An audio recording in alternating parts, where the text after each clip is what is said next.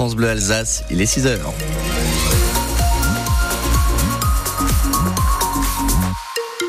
C'est donc euh, couvert ce matin, mais mais très rapidement, les éclaircies vont arriver, les nuages vont se dissiper. Ce sera un grand soleil et un grand ciel bleu pour cet après-midi entre 1 et 7. Les températures au réveil jusqu'à 12 au meilleur de la journée, de 3 à 4 degrés sur les hauteurs. La météo de ce mercredi 28 février, c'est après les, après les infos.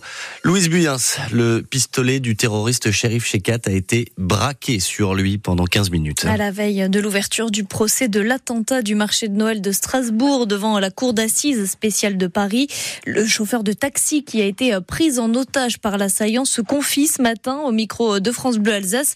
Cinq ans plus tard, Mostafa Salan se souvient de chaque seconde. Il arrive avec euh, une main qui est dissimulée euh, sous sa veste, en même temps avec un regard noir. Il rentre dans la voiture, il ferme la porte, et là, il transpire beaucoup, il est nerveux, et il m'ordonne d'y aller dans le quartier du Nudorf. Et on fait à peu près 200 mètres, et là, il m'annonce la patate chaude. Je viens de faire un attentat à Strasbourg. Je viens de tuer 10 personnes. J'ai tiré sur des militaires. Je crois que j'en ai tué et blessé des militaires. Je suis blessé. Et là, il pointe l'arme sur moi. Il me dit à partir de maintenant, c'est fini pour toi. Tu vas rester avec moi. Ce soir, on va aller mourir ensemble. Et j'ai compris qu'il fallait pas le contrarier, euh, surtout ne pas flancher. Et à ce moment-là, je, je me dis, euh, il faut que je reste. Euh, il faut pas que je flanche. Il faut que je garde mon sang-froid, analyser la situation, réagir et si c'est possible, c'est de le neutraliser. Ça, je sais faire. Et on entendra le récit complet de Mostafa Salan à 8h15. Le procès de l'attentat du 11 décembre 2018 à Strasbourg s'ouvre donc demain à Paris et on vous fera vivre les cinq semaines d'audience sur France Bleu Alsace. Le choix de la date peut surprendre, mais c'est cette semaine que la mairie de Strasbourg a décidé de présenter les nouveautés de l'édition 2024 du marché de Noël.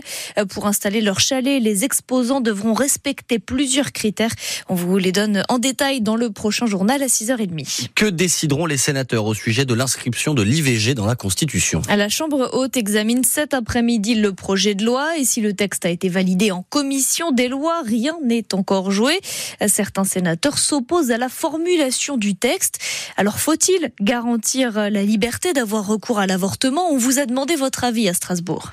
Ben, on est favorable parce que c'est, euh, je, trouve que ne pas le faire, ce serait euh, revenir en arrière. Hein. Voilà, c'est des acquis, il faut qu'on les défende. Et c'est aux femmes de prendre des décisions. Je trouve que c'est une bonne chose que ça passe. Je suis tout à fait d'accord. Euh, surtout pas lâcher. En plus, l'étendre éventuellement au reste de l'Europe.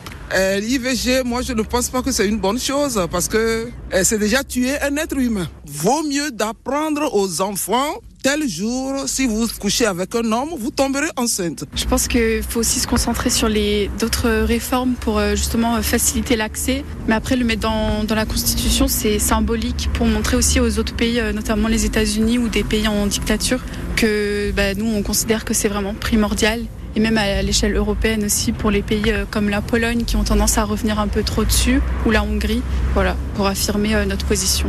Notre invitée euh, pour en parler à 7h45 sera Elsa Schalk, sénatrice Les Républicains du Bas-Rhin et vice-présidente de la délégation aux droits des femmes. Faut-il inscrire l'interruption volontaire de grossesse dans la Constitution? On attend vos avis et témoignages au 03 88 25 15 15. Le chantier du contournement de Châtenois va bientôt reprendre. La justice vient de valider euh, l'accord trouvé entre les élus et l'association Alsace Nature euh, qui réclamait euh, des mesures environnementales.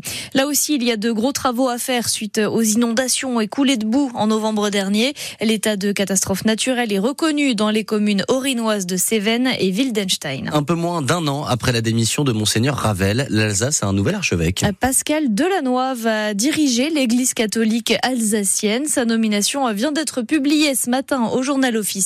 Antoine Ballandra, euh, quel est son parcours? Il sera resté 15 ans évêque de Seine-Saint-Denis, l'un des départements les plus pauvres de France. À 66 ans, Pascal Delannoy rejoint désormais l'Alsace en tant qu'archevêque. Cet économiste de formation originaire du Nord avait commencé sa carrière comme expert comptable avant de rentrer au séminaire à Lille et de devenir curé à Roubaix en 1989. Il est ensuite nommé vicaire épiscopal de la Flandre, puis évêque auxiliaire de Lille en 2004. Monseigneur Delannoy va donc découvrir l'Alsace, un diocèse secoué secoué par la renonciation de son ancien archevêque le 20 avril dernier. Monseigneur Ravel avait été critiqué pour un management jugé parfois brutal, mais aussi pour son désintéressement supposé pour l'Alsace et poussé vers la sortie après une inspection du Vatican. Pascal Delannoy, lui, vient de la base, du terrain. Ce partisan de l'écoute, comme il dit, pourrait mettre à profit ses atouts pour tenter d'apaiser son nouveau diocèse. Et pour saluer l'arrivée du nouvel archevêque, les cloches de la cathédrale et de toutes les églises d'Alsace doivent se mettre à sonner ce midi.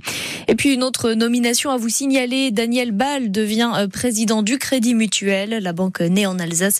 Il succède à Nicolas Terry qui a occupé le poste pendant dix ans. Et puis enfin une cruelle défaite pour le Racing. Les Strasbourgeois sont éliminés de la Coupe de France. Ils se sont inclinés hier soir 4 tirs au but à 3 après un match nul 0 partout face à l'Olympique lyonnais en quart de finale de la compétition.